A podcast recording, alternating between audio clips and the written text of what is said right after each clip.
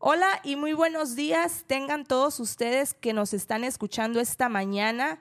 Sea lo que sea que esté usted haciendo, deseamos de todo corazón que la bendición de Dios toque su día y deseamos que este tema que vamos a tener hoy sea de bendición para usted y para los suyos. Es un tema muy importante y hoy nos comparte este agradable tema nuestro querido hermano Esaú Santos. Hola Esaú, bienvenido, bendiciones. ¿Qué tal tu mañana? Buenos días. Hola Rosy, excelente. Muchas gracias por la invitación. El día de hoy tenemos un tema que se llama Esperanza en medio del caos. Dios no nos llama a ser pasivos, sino a ser activos. Él nos llama a vivir confiadamente en medio de un mundo caótico. Podríamos decir que hay dos clases de personas en la vida. Algunos se consideran víctimas de la vida, se dejan llevar por cualquier corriente pensando que sus decisiones realmente no son muy importantes. Otros toman lo que la vida les da y lo aprovechan al máximo. En lugar de perder tiempo lamentando lo que tienen, toman lo que sí tienen y lo ponen a trabajar. El día de hoy quiero compartir una historia de dos personas con el mismo propósito, pero con diferentes perspectivas. Eran dos vendedores de zapatos que llegaron a un lugar remoto de África para fomentar la venta de calzado. Ambos vieron la misma situación pero mandaron reportes muy diferentes a la sede de sus compañías respectivas. El primer vendedor mandó este mensaje, aquí no hay venta, nadie usa zapatos. El segundo vendedor envió un mensaje muy diferente, diciendo, aquí tenemos un enorme mercado, dijo. Todos andan descalzos. ¿Te das cuenta? Los dos vieron la misma situación, pero la vieron desde una perspectiva muy diferente. Uno positivamente pensó que no podría cambiar la situación al vender zapatos a personas que no acostumbraban a usarlos, mientras que el otro vio un potencial casi ilimitado. ¿Cómo ves tú la vida?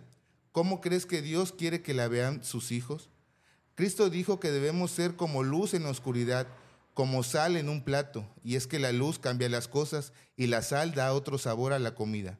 Tú y yo no debemos ser termómetros que simplemente reflejan el ambiente que los rodea, sino como termostatos que cambian la temperatura del ambiente. ¿Cuál crees tú que sería la clave para vivir confiado en Cristo? La primera clave para vivir confiado en Cristo es un mundo de caos, es saber quién eres en Cristo. Si no estás seguro de tu identidad, lo más fácil será simplemente acoplarte al mundo que te rodea. En Juan 14, 27 nos dice, la paz os dejo, mi paz os doy. No la os doy como al mundo la da. No se turbe vuestro corazón ni tenga miedo. En otras palabras, quiere decir, cambie usted sus circunstancias, vaya a un lugar donde nada le produzca inquietud, donde todo sea paz a su alrededor y entonces podrá usted tener paz. Jesús nos dice, yo os doy paz en medio de la tribulación, cuando se siente preocupado, dominado por la aflicción, la inquietud, los sufrimientos y las posesiones, yo puedo hacer que tengas paz en tu corazón ahí mismo y no de la manera que el mundo la da. En conclusión, nuestro único lugar seguro es en medio de este caos en Cristo. Entre más nos aferremos a Él, es más fácil prevalecer en el caos de este mundo. Me despido, no sin antes recordarte que Cristo te ama. Así es, hermano Esaú. Muy bien dicen que la actitud muchas veces es la que nos abre o nos cierra puertas.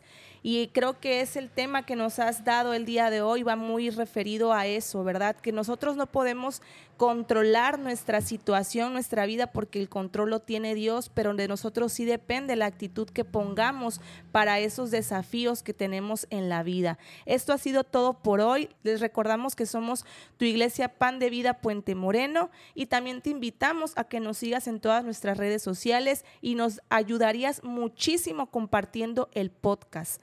Que Dios te bendiga y que la paz de Dios también te acompañe en todo tu día. Hasta la próxima.